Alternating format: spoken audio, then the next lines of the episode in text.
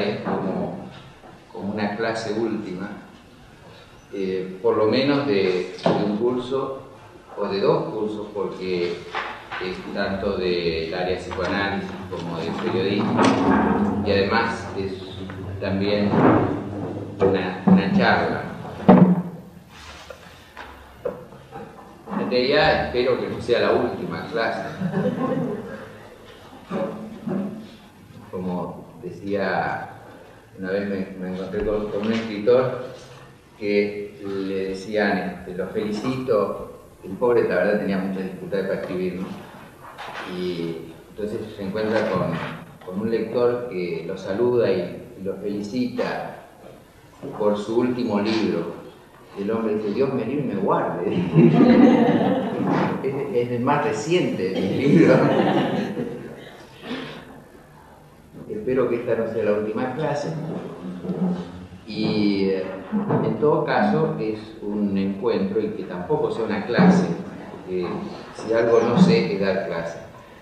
Eh, pero sí intentar reflexionar con ustedes sobre los temas eh, de la materia que, estuvimos cursando durante el año y que en realidad viene desvelándonos desde hace varios años. Lina, cuando me llaman de Venado Tuerto por teléfono para decirme alguien de una biblioteca, escuché que querían hablar conmigo. Y yo le dije, sí, como no, pero terminaba de atender muy tarde, a las 10 de la noche, a las 10 de la noche. Y a las 10 de la noche apareció un muchachito, eh, jovencito, claro, Fernando Peirone, se sentó y me dijo que venía de Venado Tuerto, que estaba en una biblioteca y que quería preguntarme qué me parecía a mí eh, eh, un autor eh, que no era precisamente santo de mi devoción. Era como preguntarle a un director de orquesta del Colón qué pensaba de Ricky Maravilla.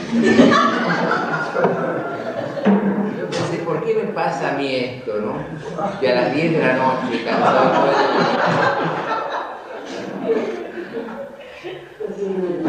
eh, tener que que explicar por qué me parecía este, que este autor era parte de la arqueología del saber. Eh, traté de ser, no, no, después me enteré de que no pude disimular demasiado, traté de ser más o menos fino, pero no pude. Y, este, y, dije lo que pensaba, ¿no? Así que me parecía que, que, no, que no era como para enseñarlo ni como para leerlo. Y cuando terminé de, fundamentar, ¿por qué no? Me quedé pensando y dije, a lo mejor, ¿quién no les dice? En mayo del 67 en París, un muchachito joven como vos se acercó a un viejo pelado a preguntarle sobre Wilhelm Reich, un autor que en los años 30 había sido muy importante, y este viejo le dijo exactamente lo mismo que yo te estoy diciendo a vos ahora, y Reich se convirtió en el teórico que fundamentó todo el movimiento de mayo del 68 en París. Así que, ¿quién no te dice que este, pase en este caso lo mismo? Bueno, no pasó lo mismo, pero sí pasó que me invitaron a venir a hablar a la biblioteca a, Venado Tuerto, empezamos a, dar unas charlas y junto conmigo eh, vino, vinieron otros amigos y, empezamos a juntos transitar un camino eh, muy complejo, muy complejo, que en todo caso quisiera aprovechar el rato que tenemos hoy para reflexionar un poco sobre nuestra propia historia y sobre este proceso que obviamente no culmina hoy, sino que está en, un momento muy especial de su desarrollo eh, y que incluye todo el contexto político y social en el que eh, esta experiencia se ha ido desarrollando. Así desde el medioevo y antes hasta nuestros días. Estamos viviendo, creo yo, una experiencia social única, una reconversión del aparato productivo que transforma el globo en eso que Guattari ha llamado el capitalismo planetario integrado, que es una experiencia social absolutamente novedosa y que tiene consecuencias insoslayables. Durante toda la historia de la humanidad, eh, siempre el, desarrollo de las fuerzas productivas generó eh, eso que ha dado en llamarse sectores de la población que quedaban excluidos de los, de los favores, de los beneficios que en cada momento la sociedad se iba dando. Los indigentes, los vagabundos, los locos, los delincuentes, los enfermos, los discapacitados, los huérfanos, los ancianos, eh, fueron esos restos que el mismo proceso de construcción social eh, iban generando. Y siempre, con mayor o menor eficacia, con mayor o menor eh, grado de generosidad y de ternura, el Estado se ha hecho cargo de asistir a aquellos que quedaban eh, como marginados de los procesos productivos. Cuando antes de la existencia de un Estado, en la época del feudalismo, eran, había todo un sistema, eh, toda una serie de, de, aparatos destinados a la mendicidad, la institución de la mendicidad, destinado a socorrer malamente, pero a socorrer a aquellos que quedaban excluidos de la incorporación al aparato productivo. Técnicos, de profesionales que se encargaban y de espacios que tendían a asistir. Asistir a los niños huérfanos en orfelinatos, asilos de ancianos para los viejitos, cárceles para los locos, eh, hospitales psiquiátricos, eh, cárceles para los delincuentes y hospitales psiquiátricos para los locos, eh, y subsidios para las mujeres con muchos hijos, sobre todo las mujeres viudas. social y la integración familiar. Decir, que la garantía de, generar o no un marginado la sociedad familiar, un marginado estaba determinada por la incorporación al trabajo, trabajo estable, por la posibilidad de estar inscrito dentro de una cultura con una historia y la posibilidad de estar incorporado a un grupo familiar. Y en la década del 70, estas tres características que son la base de la integración eh, individual en la sociedad llegan al nivel de solidez familiar en los países eh, capitalistas y, dependientes y desarrollados, llega a, su, a sus mejores valores. A partir de la década del 70, posteriormente, empieza a darse un proceso que culmina en nuestros días que es este fenómeno de la reconversión económica de una gran cantidad de gente, de personas, de individuos que están en condiciones de trabajar. No me refiero a los discapacitados físicos y mentales, no me refiero a los locos, ni a los delincuentes, ni a los viejos, ni a las mujeres con hijos, ni a los niños. Me refiero a personas, generalmente hombres, entre 20 y 30 años, con total capacidad para incorporarse al mercado laboral y que quedan excluidos del mercado laboral.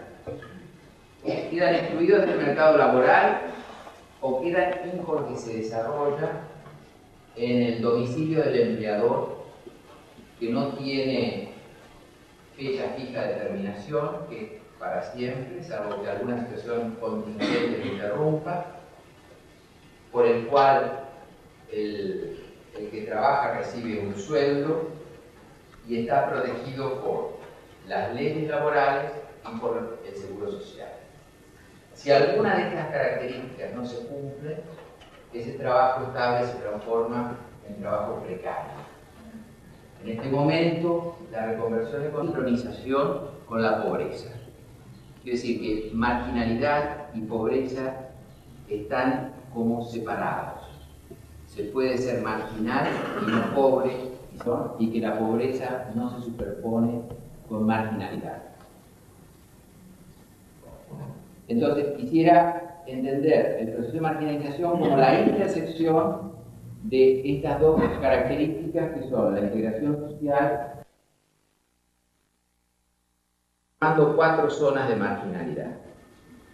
Una zona de marginalidad integrada, una zona de vulnerabilidad, una zona de marginalización propiamente dicha y una zona de marginalidad asistida.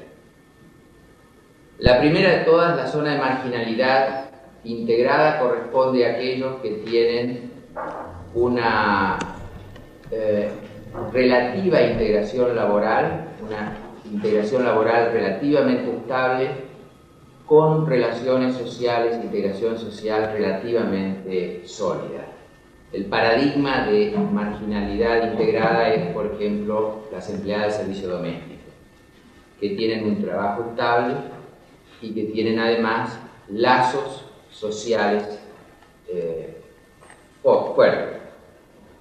Trabajos precarios, a trabajos que tradicionalmente y culturalmente son trabajos de servicios hechos por las mujeres. Eh, este cuadro general eh, me permite a mí ir cerrando un poco a nuestra historia específica. La historia específica nuestra eh, es obviamente larguísima y es la historia del capitalismo y del capitalismo subdesarrollado, pero tuvo un momento singular durante los años de la dictadura militar. Durante los años de la dictadura militar, el Estado tuvo que hacer un enorme gasto para reprimir, para aniquilar a sectores de la población, importantes sectores de la población, eh, y ejerció una represión brutal, eh, muy específica. Este fenómeno de aniquilación de cuerpos que introdujo una característica singular, que es eh, justamente la muerte, el Estado que da la muerte, un Estado que mató a, un, impunemente a un sector importante de la población, dejó lugar a la posibilidad de esta actual de implementar un sistema eh, de reconversión económica que genera esta marginalización de sectores grandes de la población que están destinados a ser también aniquilados. Es decir, en este momento lo que se está produciendo es que el Estado se desresponsabiliza de la salud de los ancianos, de los niños, de las mujeres, cierran los hospitales, cierran los hospitales psiquiátricos, sean fenómenos curiosísimos. Y ya no se reprime, ya no se mata, ya no hay un gasto del Estado, del ejército, sino que simplemente, como decía antes, se los mata con indiferencia, se ignora y se deja que cada uno autogestione sus propios recursos y sus propias miserias. Si la historia de la humanidad, a partir de la conquista de América, pero anteriormente, es la historia de culturas que invadían, avasallaban y se imponían a otras culturas considerándose superiores, en realidad es la cultura europea etnocéntrica, la que se arroga el derecho de invadir, de poseer territorios, de decir que descubrieron América, por ejemplo, este, como si aquí no hubiera gente viviendo, ¿no? Este, hay, que, hay que pensar el grado descomunal de desprecio hacia las diferencias que existe en que españoles lleguen a la ciudad más populosa del mundo, como era Tenochtitlán en México, y digan que ellos descubrieron América, ¿eh? cuando se encontraban con la ciudad más popular, más populosa y además con un desarrollo científico y técnico más elevado, más, más todavía que Pekín, eh, y que gastan energía en reprimir, sino en entender cómo se produce ese proceso de identificación donde cada uno se reprime a sí mismo, donde ya no hace falta que nadie lo reprima porque cada uno autogestiona la propia represión. Y, eh, como dice Freud, descarga sobre sí mismo la misma dura agresión que hubiera podido descargar sobre aquel que le desea la muerte. En el malestar en la cultura, Freud dice algo que es muy, muy obvio. Dice así, la tradición judío-cristiana promueve a través del sentimiento de culpabilidad que cada uno eh, va generando y que eh, deviene en la necesidad de castigo como necesidad de atenuar la culpa, promueve que el amor a Dios hace que cuanto más uno sufra, cuanto más carencias, cuanto más injusticias, cuanto más crueldad cada uno de nosotros sufra, más culpables hemos de sentirnos. Y Dios dice, inventó a los profetas para reprimirnos y castigarnos, no por los pecados que cometimos, sino por los que imaginamos cometer, y que justamente aquellos que padecen más privaciones, aquellos que son víctimas de mayores crueldades, son los que se sienten más pecadores, más culpables y por lo tanto más dignos de castigo. Dice, bien diferente, dice Freud, es lo que pasaba con los pueblos primitivos, donde que dependían de la naturaleza, que dependían de los poderes que imaginaban divinos y que entonces le ofrecían sacrificios a los dioses y ofrecían tributos a los tótems, a los fetiches pero que si estos no cumplían, los mataban a golpes, los demolían a golpes. Es decir, que él dice, algo pasó desde, lo que, desde esta experiencia con los pueblos primitivos, donde, por ejemplo, dependían de la lluvia para, para la cosecha, y entonces llevaban ofrendas al dios de la lluvia, pero si no llovía, le pasaban la cuenta. Lo que pasa con la tradición judío-cristiana es exactamente lo contrario si cuanto más privaciones uno sufre, más culpable uno se siente y más tiende a castigarse y autorreprimirse.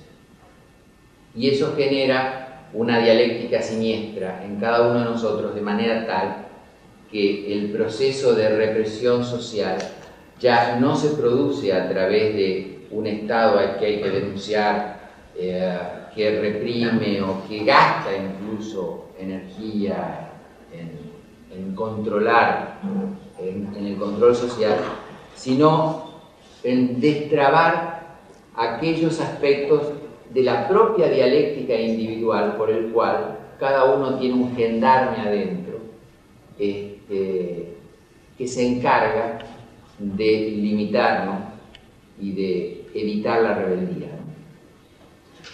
Bueno, eh, Facultad Libre de Venado Tuerto. La primera facultad libre del país. Para la libertad. Para el amor. Para la vida.